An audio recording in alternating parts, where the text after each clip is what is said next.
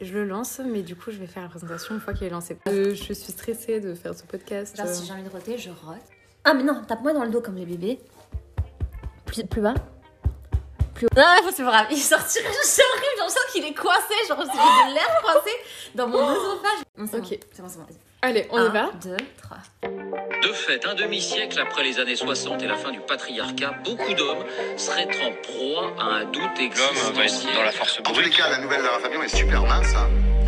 Par rapport au boudin d'avant, boudin d'avant. C'est que. Et ne dites pas des bêtises. Moi, quand je vais dans la rue, des jeunes filles avec euh, le crop top, ça me déconce. Attention, tu vas passer à la casserole, mon petit cœur.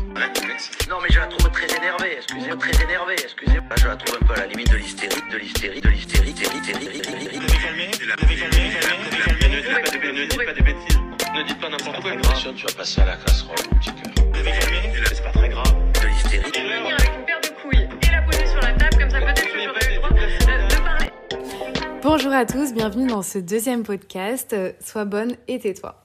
Aujourd'hui, je suis avec Logan et on va faire un podcast sur la santé mentale. Je te laisse te présenter.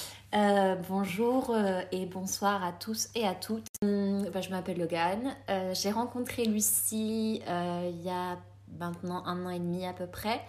On s'est rencontrés dans, le, dans un cadre universitaire, Bon, voilà, bon là, du coup, ça fait un peu euh, très euh, scolaire. scolaire la manière dont on parle. En vrai, de base, on se parle jamais comme ça. Ouais, mais genre après ça va. Genre dès qu'on va continuer le podcast, les langues elles vont un peu se délier et on va être certainement plus naturel.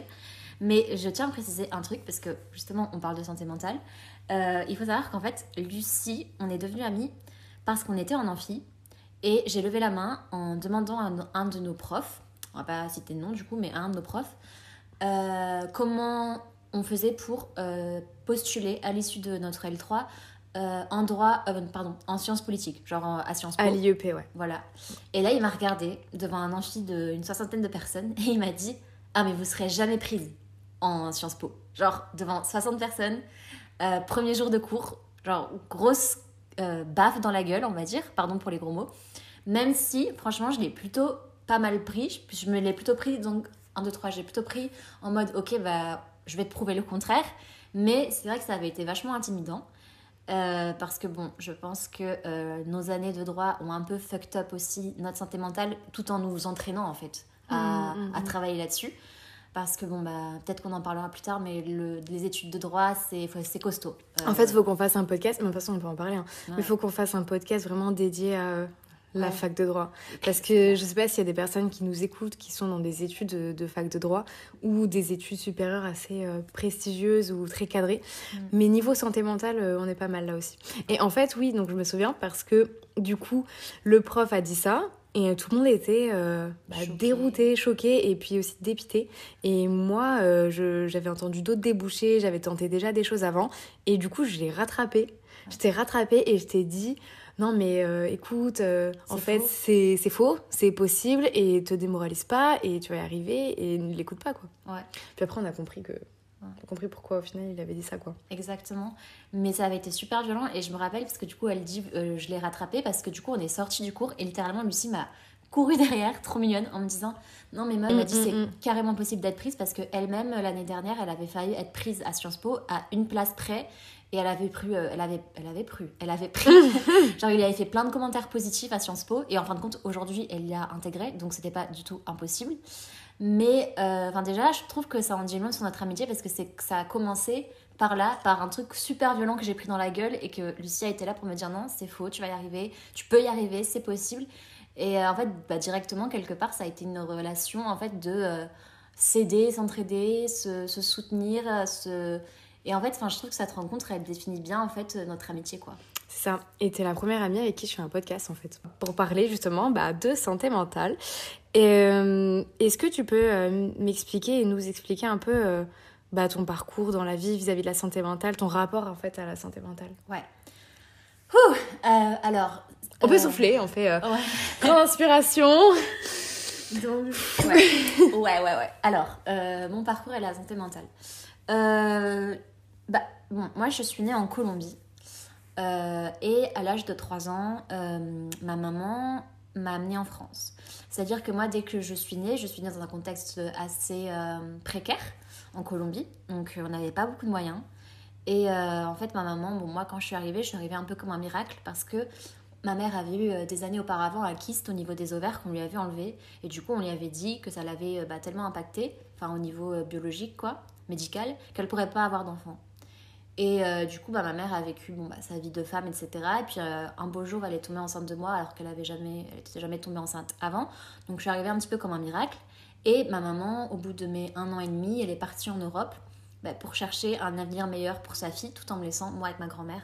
Donc j'ai déjà eu ce premier gros traumatisme de l'abandon. euh, Hyper jeune en plus. Voilà. T'avais quel âge? Un an et demi Ouais. un an, un an et demi. Donc j'ai eu cette- ce premier déchirement, mais du coup j'ai tout transposé. En fait, ma grand-mère qui s'est occupée de moi pendant tout ce temps-là, ma maman envoyait des, de l'argent en fait tous les mois pour bah, mes biberons, mes couches, enfin voilà, l'entretien d'un enfant. Et du coup, en fait, j'ai quelque part euh, appelé ma propre, enfin ma mamie, celle avec qui je restais, maman, parce que bah, c'était mon repère, c'était elle qui, qui me changeait, c'était elle qui me faisait les repas, les bibis, euh, enfin les biberons, tout ça. Et ensuite, j'ai eu une deuxième grosse, grosse, grosse euh, blessure d'abandon parce qu'en fait, bah, ma mère a réussi à, à nous trouver une situation là-bas en Europe, en France, et donc elle est venue me chercher. Et euh, là, ça a été, à trois ans, ça a été très violent parce que bah, j'ai changé de continent, j'ai changé euh, euh, de, De culture de culture, j'ai changé euh, D'habitude. d'habitude, de température. Et euh, à 3 ans, c'est hyper important. Enfin, 3 ans, c'est un âge clé au niveau du développement de l'enfant, en fait. Et du coup, j'ai eu ce gros, gros trauma de la- de l'abandon de, ma grand-mère parce que, bah, du coup, euh, en fait, quelque part, je, je- je vivais avec une inconnue parce que ma mère, depuis mes un an et demi, bah, je la connaissais plus trop, quoi. Et c'était compliqué. En plus, elle t'a eu jeune. Ouais, ma mère m'a eu à 19 ans. Mm. Donc, euh, donc ma mère m'a amenée en France et euh, c'est vrai que je la rejetais beaucoup. J'étais en colère contre elle parce que bah, je comprenais pas où était passée ma maman, qui pour moi c'était ma mamie. Donc j'ai eu ces deux gros traumas d'abandon et après euh, j'ai vécu des choses pas forcément hyper cool et compliquées pour une femme à, à vivre ou pour n'importe qui d'ailleurs, Jeune en plus. jeune. Mm. Et, euh, et en fait, euh, j'ai commencé à ressentir le besoin euh, d'être suivie au niveau psychologique vers mes 15-16 ans, au, moment de l'adolescence. J'avais énormément de mal en fait à gérer mes émotions. Et en fait, tout a explosé et tout a pris entre guillemets feu quand je suis rentrée à la fac. Parce qu'en fait, au lycée, j'étais très très très proche de mes, de mes professeurs en fait. Ça allait pas du tout à la maison, mais en fin de compte, au lycée, on passe beaucoup plus de temps en cours et dans le, dans le lycée que à la maison. Et comme ça allait pas dans la- à la maison, je me sentais pas bien. Mes Parce parents, que ta euh, mère, elle avait donc euh, rencontré euh, un autre homme avec qui t'as vécu à ce moment-là. Ouais, exactement. Et euh, c'était une relation euh, très toxique euh, et un homme violent. Donc c'était pas facile, mais c'était pas facile non plus Mm. avec mon père, parce que mes parents étaient séparés. Enfin, c'était pas facile. Ouais. Ça, je, je passe les détails, mais voilà, c'était pas simple. Mhm. Et du coup, je me raccrochais vachement au lycée. Et du coup, comme j'avais pas de cadre rassurant à la maison, mon cadre rassurant, il était auprès des professeurs de mon lycée. Je me suis raccrochée à mes profs et c'était eux, en fait, euh, mon cadre qui me faisait du bien. Et sauf que quand tu arrives à la fac, tu passes de bah, ta classe de lycée où vous êtes une trentaine à des amphis où vous êtes 200, 300, où les professeurs ils te connaissent pas. Enfin, c'est un autre univers, tu prends une claque et là, bah, la pression elle a été euh, mise x 10 parce qu'il faut dire que dès le premier jour de la rentrée, tu as des profs qui ont un discours du style euh, tu vois ton camarade à droite, tu vois Tu ton camarade à gauche. et ben il y en il, a reste- qu'un. il restera qu'un, ouais, c'est Voilà, ça. il y en aura qu'un qui aura son année. On a Et- tellement entendu ça, mais c'est. Mais Tu sais, enfin, je te coupe, mais Ouais. c'est vraiment horrible quoi. Tu rentres à la fac, t'as genre 17-18 ans si tu sors du, du lycée, C'est et on te dit que euh, sur les deux camarades à côté de toi, il en restera qu'un. quoi. Voilà. Donc en gros, euh, possiblement, euh, tu gères quoi. Voilà. Et ça, c'est genre les, les- les premières choses qu'on te dit. Donc, euh, c'est assez violent, vraiment. Et en fait, bon, bah, c'est là que ça a commencé à fucked up. Et ce qui s'est passé, c'est que bah, malheureusement, bon, bah, j'ai vécu, bon, je peux le dire, un viol à l'âge de 18 ans. Et là, tout s'est enchaîné. Et en fait, Est-ce que tu peux dire que c'est l'élément déclencheur? je pourrais jamais savoir. Parce qu'en fait, je pourrais jamais savoir si, euh, si ça m'était pas arrivé. Peut-être que ça aurait été un autre événement violent en fait dans la vie qui aurait fait que. Donc, euh, je peux pas savoir. Je peux pas dire c'est l'élément déclencheur ou pas parce que s'il faut, si ça m'était pas arrivé, bah, il me resterait arrivé autre chose qui l'aurait déclenché. Donc ça, je Mhm. pourrais jamais le savoir. En tout cas, euh, j'ai donc vécu ce viol au mois d'octobre 2018. Et j'ai été hospitalisée pour la première fois en urgence psychiatrique euh, au mois de janvier 2019, donc euh, quelques mois après. Et euh, c'est quelque chose que j'ai gardé pour moi. Et en fait, euh, je ne, je ne m'alimentais plus, presque plus. Je mangeais que des pommes. Je mangeais que des pommes, je faisais énormément de sport et j'arrivais plus à dormir. Donc euh, bah, j'ai été hospitalisée à cause de tout ça. parce que ça n'allait pas du tout. Ça, c'était en 2019. première année de deuxième année de droit ou Première année. Première année de droit. Première année de droit, fin du premier semestre. J'avais passé les partiels et après je me suis écroulée.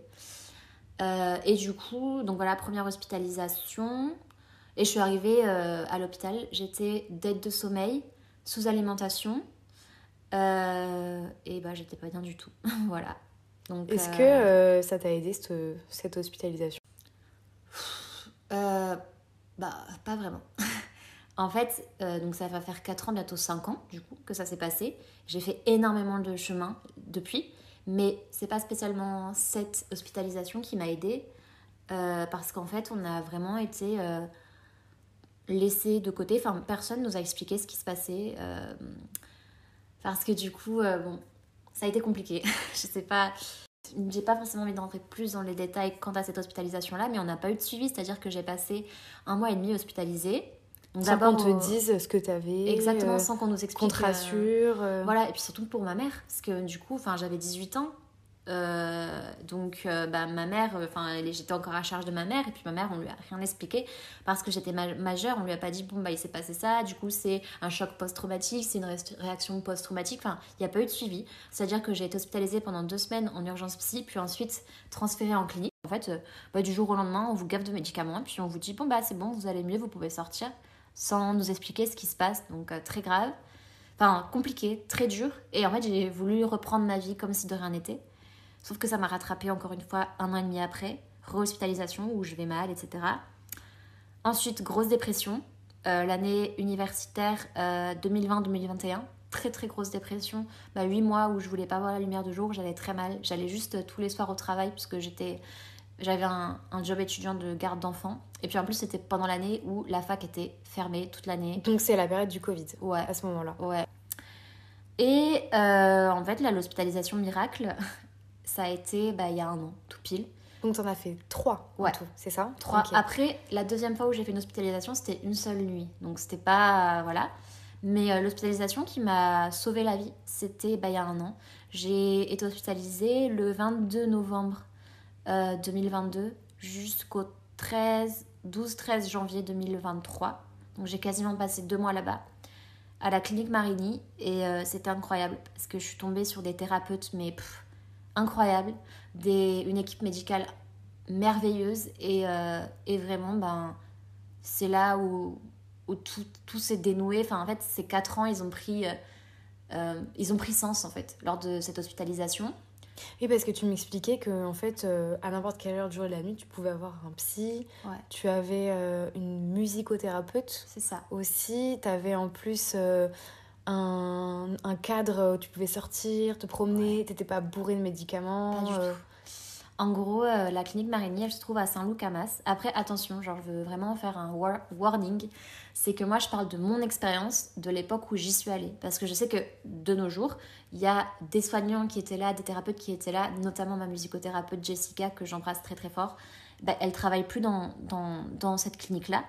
Donc, euh, j'ai pas envie forcément qu'il y ait des personnes qui, qui ont des problèmes de santé mentale qui se disent il faut que j'aille à Marigny. Parce qu'aujourd'hui, les, so- les choses ont changé. Mais en tout cas, à la période où j'y étais, en fait, ce qui a été génial, c'est que c'était une clinique qui, pose- qui proposait énormément de thérapies. Il y avait de l'animothérapie, donc avec des chiots, des chiens, des animaux. Euh, bah, moi, j'avais fait avec des chiens surtout, mais il y avait d'autres animaux euh, présents euh, dans la structure. Ça t'a aidé ça, les animaux? Ah, c'était trop génial. C'est pas ce que j'ai préféré, mais ça m'a aidé. Mais en fait, dans cette clinique, ce qui était bien, c'est qu'il y avait énormément d'ateliers thérapeutiques. Donc, il y avait des, des ateliers de théâtre, il y avait des ateliers d'écriture, il y avait la musicothérapie, il y avait donc l'animothérapie, il y avait l'ergothérapie, donc euh, l'art plastique, quoi. Et tout ça, et bon, bah moi, ça a été la musicothérapie qui m'a qui m'a bouleversée, qui m'a changé la vie, la musicothérapeute. euh, Enfin, pour ceux qui savent pas trop. euh, Alors en fait, euh, la musicothérapie, c'est comme une thérapie avec un psychologue, mais par l'intermédiaire de la musique.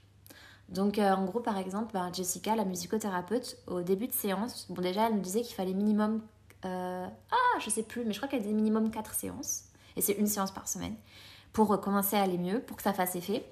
Et en gros, en fait, je me rappelle, bah, la première séance, elle demande à chacun de choisir une chanson. La première chanson qui lui passe par la tête. C'est des thérapies de groupe. hein.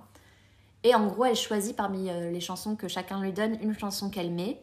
Elle met euh, play, on ferme les yeux. Et à l'issue de la chanson, on doit nous dire tout ce que nous évoque la chanson. Et, euh, en fait, bah, c'est une thérapie de groupe et ça a été incroyable parce que bah, c'était génial. Moi, j'ai eu 8 séances, je crois. Ouais, je- me semble que j'ai fait 8 séances. Et en plus, bah, j'ai commencé en fait avec bon, un, patient qui s'appelait Thierry, mais qui avait une cinquantaine d'années, et une autre patiente dont je me rappelle plus du prénom, mais qui était très gentille, qui avait une qua- quarantaine d'années, qui était notaire d'ailleurs. Et euh, on a commencé notre première séance jusqu'à la dernière. On a fait les 8 séances ensemble avec Thierry, en l'occurrence. Euh, et c'était génial de voir à quel point bah, on grandissait et à quel point au fil des séances, bah, on allait mieux. Et en fait, c'était de la, c'était de la bithérapie et je pense que c'est ce qu'il faut à beaucoup de personnes. C'est-à-dire qu'à la fois, j'avais un psychiatre qui était là pour le côté médicamenteux, pour m'aider à, gérer mes symptômes parce que je, et à gérer mes émotions. On a tous le droit à une béquille. Il y en a qui fument quand ils sont stressés, il y en a qui boivent un verre quand ils sont stressés, puis il y en a qui ont un traitement. C'est comme ça. Donc j'avais ce traitement-là et avec ma psychiatre, on a vraiment trouvé un- comment dire, un traitement adapté. Puis c'est une psychiatre, euh, je sais pas si je peux dire son nom. Je pense qu'il n'y a pas de problème. C'est docteur Charlotte Burdel, euh, ma psychiatre. Et euh, en fait, bah, c'était une jeune psychiatre. C'est une jeune psychiatre. Enfin, ça fait pas longtemps qu'elle est sortie de l'école et je pense que ça change beaucoup. Donc elle m'a trouvé le traitement et elle m'a tout de suite dit c'est bithérapie. C'est donc thérapie avec un psychiatre, mais psychiatre c'est vraiment bah, pour les, le côté médicamenteux. Et ensuite thérapie avec une psychologue et euh, la musicothérapie pour travailler sur les blessures, sur ce qui allait pas, enfin pour vraiment faire un, un travail.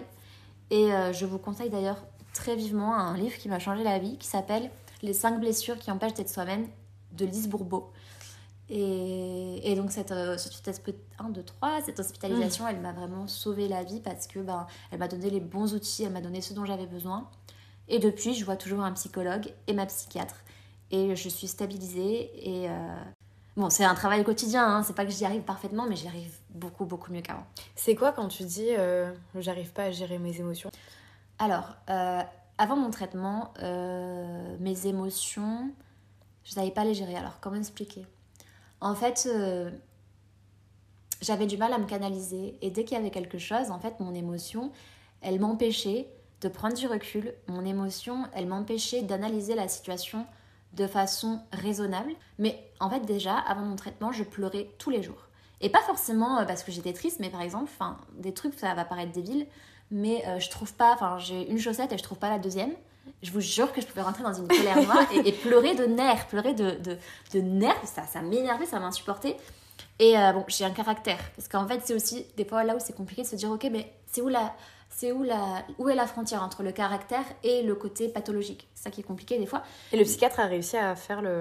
Oui, mais La différence. voilà à faire la différence et, elle- et elle m'aide encore beaucoup parce que des fois je lui dis ah mais voilà je réagis comme ça euh, qu'est-ce qu'il faut? Il faut aug- augmenter le traitement il faut Enfin, il me dit non bah non vous êtes comme tout le monde euh, dans une situation de stress c'est tout c'est comme ça vous allez gérer mais ce que je veux dire c'est que voilà euh, mais en fait c'était mes, mes émotions j'arrivais pas à les contrôler c'est à dire que et, et j'avais aucune euh, prise de recul c'est à dire qu'en fait je vivais tout dans l'émotion il se passait un truc et j'avais pas le réflexe que certainement d'autres ont, hein, mais moi que j'ai jamais eu jusqu'à Marigny, de me dire ok, là, je suis dans l'émotion, je peux pas prendre de, de, de décision rationnelle, je peux pas prendre de, de décision Tu te rendais pas compte avant. Non. Pour moi, c'est c'était pas en fait pour moi si j'étais dans l'émotion, c'était normal, il fallait pas que j'attende de me calmer. Genre pour moi, c'était tout de suite et j'ai vraiment appris à Marigny à dire OK, là je suis dans le je suis dans l'émotion, je me laisse vivre cette émotion, mais je ne prends pas de décision et je ne fais pas d'acte tant que je suis sous cette émotion, sous cet effet de colère, parce que c'est là où la plupart du temps on a des propos qu'on regrette par la suite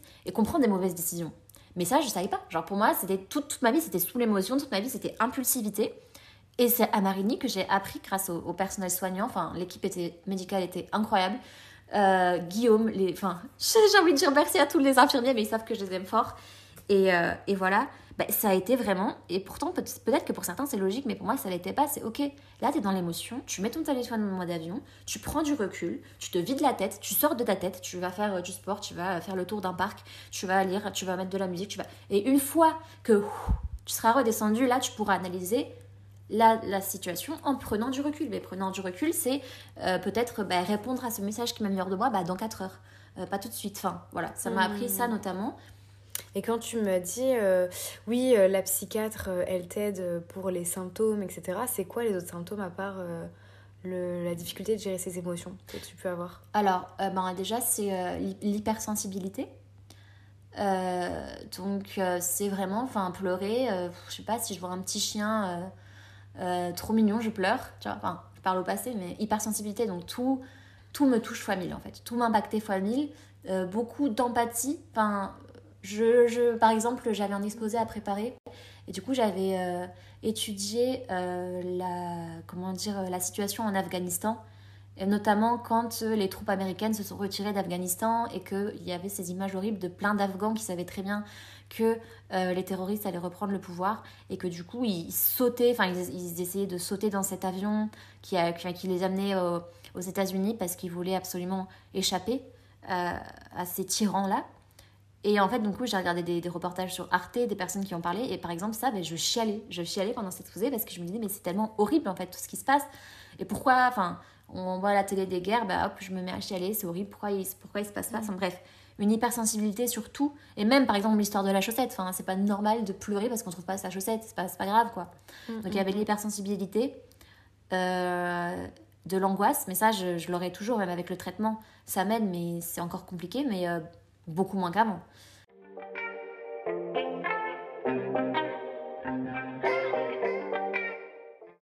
Est-ce que euh, tu as l'impression que quand tu parles de ça à des personnes extérieures, ça t'handicape dans le monde du travail ou face au regard des gens? Est-ce que tu te sens jugée euh, parfois?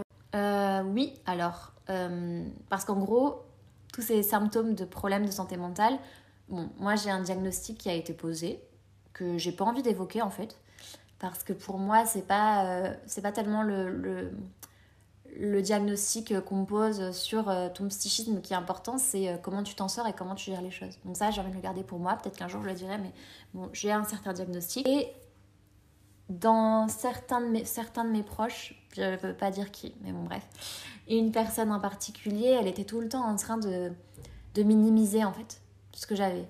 C'était du style Ah non, mais c'est pas si grave que ça, non, mais il y a pire dans la vie, faut arrêter. Euh, ce genre de choses qui étaient bah, très dures à entendre. Même par rapport à la dépression, tu disais. Euh... Ouais, j'avais un proche, euh, bah, quand j'étais en dépression, euh, qui disait que c'était de la flemme en fait. Genre qui disait, ouais, non, mais en fait, c'est de la flemme, c'est de la paresse, c'est de l'oisiveté, c'est juste qu'elle veut pas se bouger le cul. Alors que je vous assure que c'est vraiment pas drôle de pas, de pas vouloir voir la lumière du jour pendant 8 mois. De d'avoir enfin de penser T'as pas que... le choix en fait. Non. C'est pas de ressort de ta volonté. Non bah non. Parce que en fait euh, si c'était une question de choix mais les gens ils choisiraient d'aller bien. Enfin vous croyez vraiment qu'il y a des gens qui se diraient tiens je veux aller mal je veux ne pas réussir à aller à la fac je veux perdre une année euh, universitaire je veux redoubler parce que je vais mal. Non. Si c'était un choix mais on choisirait d'aller bien on choisirait de péter la forme enfin ça me paraît plutôt logique. Et la dépression bah voilà le, les symptômes c'est ça c'est une perte euh, en fait même ce que vous passionnez il y a six mois bah, vous avez en fait une envie de rien. Vous avez envie de plus rien, vous pensez que vous allez réussir à rien dans votre vie, que votre vie en fait elle a aucun sens, vous dites mais qu'est-ce que je fous là, je vais réussir à rien, la vie elle est trop dure. Euh, moi en l'occurrence c'était bah, jamais j'arriverai à avoir un travail, jamais j'arriverai à avoir un appartement, jamais j'arriverai à avoir un chéri, jamais j'arriverai à avoir une vie d'adulte en fait parce que bah, je suis trop nulle et parce que c'est trop dur. Et, euh, et voilà, et du coup, euh, bah, bien évidemment il y avait l'envie, enfin moi j'avais, comment expliquer, j'avais un peu fait en sorte, enfin j'avais un... Oui, j'avais des, allez, j'avais des idées suicidaires dans le sens où je m'étais dit, bon bah, si cette année ça va pas mieux, parce que du coup j'avais passé une année universitaire où je suis pas allée à la fac, euh, j'ai pas, enfin, en l'occurrence c'était les cours en visio, mais j'ai pas fait un seul cours parce que j'allais très mal, j'en étais mmh. incapable. Et tu t'allais quand même au cours? Tu faisais quand même le cours en visio Ah, ou... pas du tout. Pas non, non. Quelques-uns, mais ça servait à rien. J'avais aucune envie, j'avais rien. Alors que le semestre précédent, enfin, euh, ma, ma L1, je l'ai validée euh, avec mention. Tu y allais pas, t'avais pas envie. Mais non. en plus, tu culpabilisais du coup de pas y aller. C'est un peu un servicieux. Ouais, exactement. Et à la fin, je commençais à croire, me dire, mais en fait, s'il faut, ouais, s'il faut, c'est qu'une question de flemme, s'il faut. Euh... Alors que pas du tout. Enfin, c'est une vraie maladie, quoi, mmh. la dépression. Et j'avais tous les symptômes. Enfin, une envie de. Plus envie de rien. Et Dieu merci. Ça a commencé à s'estomper au bout de 8 mois. Est-ce que tu me disais, euh, je reviens sur ce que tu as dit sur les envies suicidaires, tu t'étais ouais. dit si au bout d'un an euh, j'y arrive pas? Bah je mets fin à mes jours, ouais. En gros, c'était. Euh, bon, là, c'est l'année scolaire 2020-2021. Je me suis dit, allez, c'était une année en visio, c'était une année particulière. L'année suivante, elle reprenait en présentiel et je me disais, bah, si durant cette année, j'y arrive pas, j'arrive pas à avoir l'année, si je j'arrive pas à aller bien, et eh ben ouais, je, je mets fin à mes jours parce que bah parce qu'en fait j'ai aucun objectif de vie et que j'arrive à rien. Mmh. Et à ce moment-là, tes proches, euh, ils, con ils, continuaient à dire que c'était de la flemme et il n'y en a pas euh, un qui a vu une détresse euh... Non. Non. Euh, au début, ma mère était plutôt support, enfin, elle était plutôt un, un, soutien. Mais au fur et à mesure des mois, bah, elle a perdu patience et, euh, et elle finissait par croire ça aussi. Mais en fait, moi, la personne à laquelle j'en veux le plus, entre guillemets, enfin, j'en veux même plus parce que je suis dans une dynamique aujourd'hui de paix, de pardon, etc. Mais je trouve que la personne qui a pas rempli ses, qui a pas pris ses responsabilités au sérieux, c'était ma psychiatre de l'époque. Parce que ma psychiatre de l'époque, elle savait que j'étais euh, en dépression, elle savait que j'allais mal. Et jamais elle m'a orientée vers un groupe de parole. Jamais elle m'a orientée vers une asso. Euh, jamais elle m'a conseillé de faire telle thérapie, telle thérapie. Jamais elle a dit, bah, allez voir un psychologue, il faut faire une bithérapie. C'était genre, je la voyais, je passais 20 minutes dans son, dans son cabinet. Elle me faisait mon ordonnance et, je racontais ma vie. Enfin, je racontais ma vie. Elle m'écourtait. Les, les séances, elles duraient 15-20 minutes grand max. Allez, 30 minutes grand max. Et je sentais qu'elle voulait écourter. C'était bon, bah vous prenez ces médocs et puis voilà, ça va passer, il n'y a rien à faire. Alors que par exemple, ma nouvelle psychiatre, du coup, c'était pas du tout ça. C'était bah, faites telle thérapie, lisez tel livre, euh, je vous conseille de faire ci, de vous faire ça. Et en fait, ma psychiatre, elle savait que j'étais dans un état de détresse totale, que j'avais pas de support familial, j'avais pas de soutien. Et elle m'a pas, enfin pour moi, elle a pas fait son rôle de médecin de dire, ben, il existe des thérapies, il existe des groupes de parole, il existe. Non. Euh, que les, en fait, les médicaments, c'est, ça fait pas tout. Bah, bah non, bien évidemment, il y a un travail à faire sur soi, il y a des activités à faire. Et donc, elle m'a pas aidée, en fait, euh, à ce moment-là.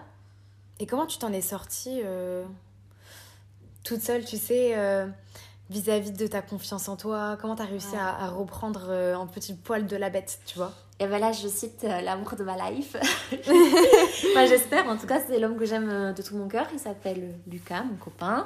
Ça va faire deux Si tu ans. passes par là, hein, voilà. Oui, ça va faire deux ans et demi que je suis avec lui. Et en gros, non. En fait, euh, j'avais hyper mal, j'étais en dépression et j'avais deux de mes meilleures amies qui le savaient, c'est-à-dire Ileana, euh, une de mes meilleures amies. euh, on s'est rencontrés euh, en première. Ok. Et Ryan, pareil, que j'ai rencontré au lycée. En gros, Ileana connaissait un peu les problèmes, enfin, connaissait complètement les problèmes de santé mentale, et Ryan aussi. Donc, du coup, en fait, ces deux personnes-là, qui étaient mes meilleures amies, qui le sont toujours d'ailleurs, et que je connaissais depuis longtemps, et qui me connaissaient comment j'étais, qui connaissaient toute ma situation, euh, je leur disais, hein, forcément, je parlais avec eux. Heureusement que eux, ils étaient là, du coup, parce que même à distance, bah, eux, ils me soutenaient, contrairement à ma famille. Euh, et euh, je me rappelle, en fait, Ileana et Ryan, les deux m'ont dit la même chose. Ils m'ont dit, mais en fait, installe Tinder. Tu vas voir, parce que ben, c'est le confinement, on peut pas sortir, on peut pas aller en boîte, on peut pas aller en terrasse, on peut rien faire. Ils m'ont dit, ça va te faire, un, du bien à l'ego, et d'autres, tu vas rigoler, parce que sur Tinder, il y a de tout, vraiment. Et alors, ça a marché, t'avais qui sur Tinder, du coup? Et ben, j'ai rencontré Lucas sur Tinder. Et avant lui, t'avais pas eu d'autres... euh, Non, c'était pas. Non.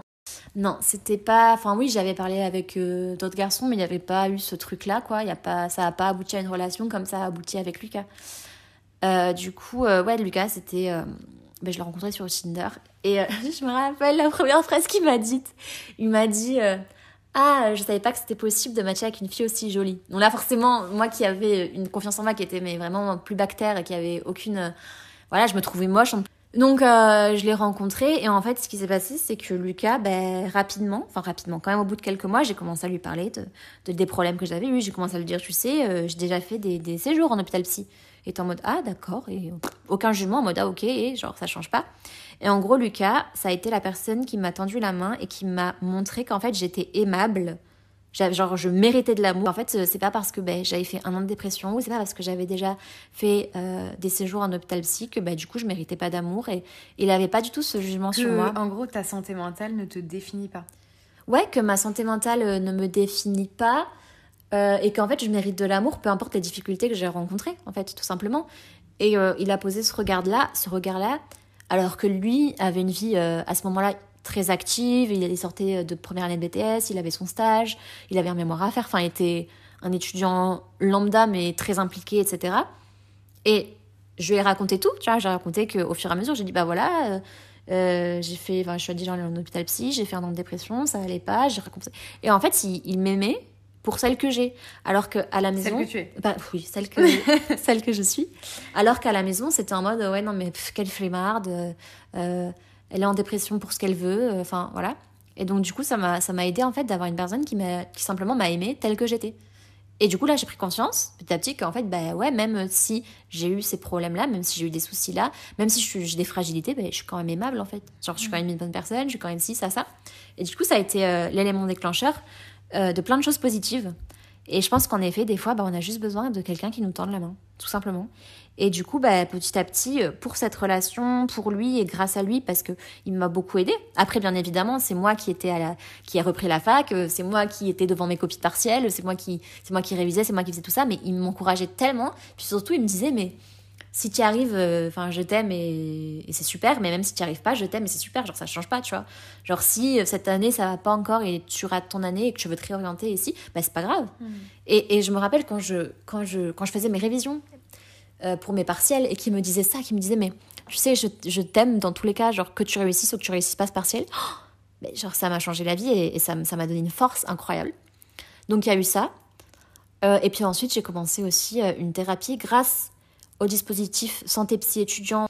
Et en fait, c'est ce qui permet aux étudiants, qu'ils soient dans le privé ou dans le public, boursiers ou non, de bénéficier de 8 séances de psy gratuites, sans avance de frais, rien. Et euh, j'ai commencé ce dis- dispositif qui m'a énormément aidée. Et, c'est comme ça, en fait, que je suis sortie de, cette dépression, grâce à mes amis, grâce à avoir rencontré Lucas, qui m'a redonné confiance en moi. Et, Et voilà. euh, aujourd'hui, euh, t'as pas peur de parler de santé mentale et te dire que toi, oui, t'as eu des problèmes de santé mentale, Et j'en ai encore. dur, Ouais. et t'es fière même de pouvoir en parler. Ouais, carrément. Et, euh, et j'espère dans ma vie, je sais pas par quel biais exactement aujourd'hui, bon, j'ai commencé une chaîne YouTube, mais c'est pas encore ça. D'ailleurs, il faudra que tu donnes le nom, c'est quoi? Ça s'appelle comment? Eh ben, je sais même pas. je crois que genre, c'est, je me suis appelée sur YouTube Logan, tiré du bas URD. Genre, ma première vidéo, c'est euh, les cinq choses que j'aurais aimé savoir quand j'étais en dépression. Bref, on, Ouais, tu déjà, rajouteras. déjà commencé à en parler en fait. Oui, oui, oui, j'ai déjà commencé à en parler. Et genre, vraiment, j'aimerais aujourd'hui euh, qu'on déconstruise en fait tous les clichés qu'on a sur la santé mentale parce que. Ouais. Mon dieu, tout va bien. Un fantôme. Ah, regarde, hein, j'ai un, un truc euh, de mon. Enfin, j'ai du linge qui est en train de sécher et il y a une culotte qui est tombée, bref. Euh, voilà. Euh, non, en fait, euh, j'aimerais voilà, déconstruire en fait tous les mythes euh, et toutes les idées reçues et les préjugés qu'il y a sur les maladies de santé mentale et sur la santé mentale. Et je vais donner un exemple. Euh, je me rappelle, euh, en 2019, du coup, je travaillais au sein d'une famille en tant que nounou, une famille adorable, hein, vraiment. Et ils étaient trois, et donc il y avait la plus grande Inès qui avait trois ans, Christina qui avait deux ans et demi, et Gabrielle qui avait neuf mois quand j'ai commencé à travailler. Et donc la petite Inès euh, avait du mal euh, avec Gabriel, le petit, avait du mal à accepter le petit frère, enfin euh, voilà, elle voulait sa maman pour elle, machin. Et donc du coup la maman l'a amenée chez le psychologue.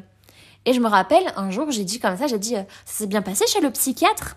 Au lieu de dire psychologue. Et là, j'ai vu la maman qui m'a fait des grands yeux, qui m'a dit Oh, Ah non, non, non, non, mais euh, nous, euh, on est allé au psychologue, hein, on n'est pas allé au psychiatre. hein. Ah bah non, on est- on n'en est pas là, non, non, psychologue. Et je me rappelle que c'était. Oui, genre, on n'est pas des fous, nous. euh, Voilà, et c'était devant d'autres mamans. Et moi, j'avais dit, ah oui, pardon, j'ai juste fait le lapsus psychiatre, psychologue, quoi. Mais j'ai vu, en fait, cette. Oh non, en fait, le psychiatre, c'est pour les fous. Et puis, oh là là, je veux déconstruire ça, ça m'énerve, mais ça m'énerve. Les gens qui euh, clashent, enfin, comment dire, les gens qui ont un avis hyper négatif sur les médicaments. euh, les médicaments qu'on donne quand on a des problèmes euh, de santé mentale. Enfin, et quand je dis problème de santé mentale, c'est pas forcément un diagnostic, mais n'importe qui, Pierre, Paul ou Jacques, peut tomber en dépression demain parce qu'il se fait licencier, par exemple, ou parce qu'il perd sa mère, ou pas. Enfin, ça peut arriver à tout le monde. Et en fait, moi, une partie de ma famille avec lesquelles j'ai complètement coupé les ponts et ça va beaucoup mieux depuis. Mais quand j'ai eu mes problèmes de santé mentale, qui m'ont dit, mais pff, avec tes cachetons là, euh, avec, euh, avec ton, ton, enfin, ton traitement, il y a, il y a beaucoup de personnes, pourquoi, je ne sais pas, vraiment, je ne sais pas d'où ça part, mais qui ont beaucoup de préjugés et qui regardent et qui jugent d'un mauvais œil euh, les antidépresseurs, les somnifères, euh, les anxiolytiques, bon, les, psy, les antipsychotiques, tout ça. Alors que c'est des personnes, elles vont critiquer comme ça ces médicaments, alors que elles, quand elles sont stressées, elles vont fumer une clope. Je vais mal, je me sers un verre de blanc le soir, tu vois, un verre de vin. Et, et ces personnes-là, qui, en l'occurrence, c'est des personnes qui fumaient. Vraiment, la clope, t'es stressé, tu fumes ta clope, tu vois, genre.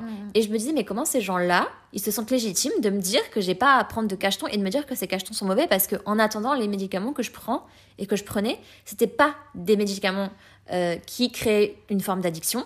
Et non, et là, ce que, ou là où vraiment je veux venir, c'est là où je veux en venir, pardon, c'est que chacun sa béquille.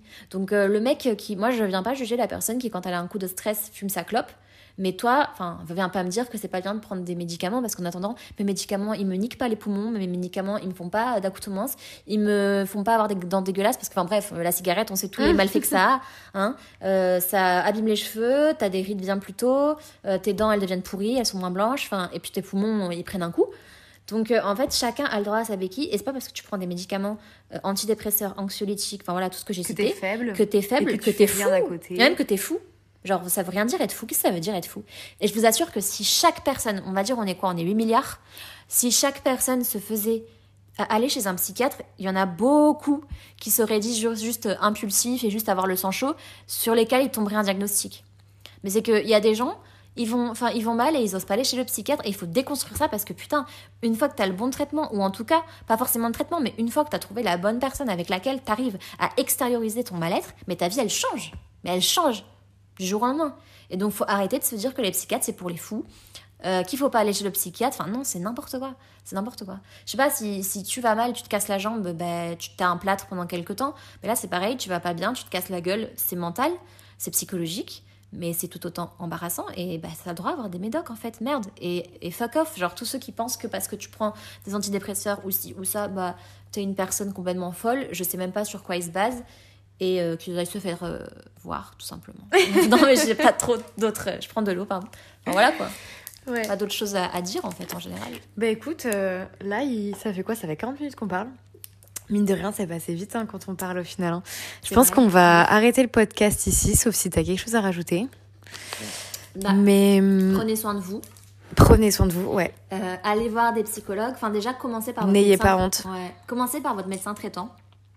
Parce qu'en général, on a plus confiance en son médecin traitant. En général, on connaît son médecin traitant depuis plusieurs années.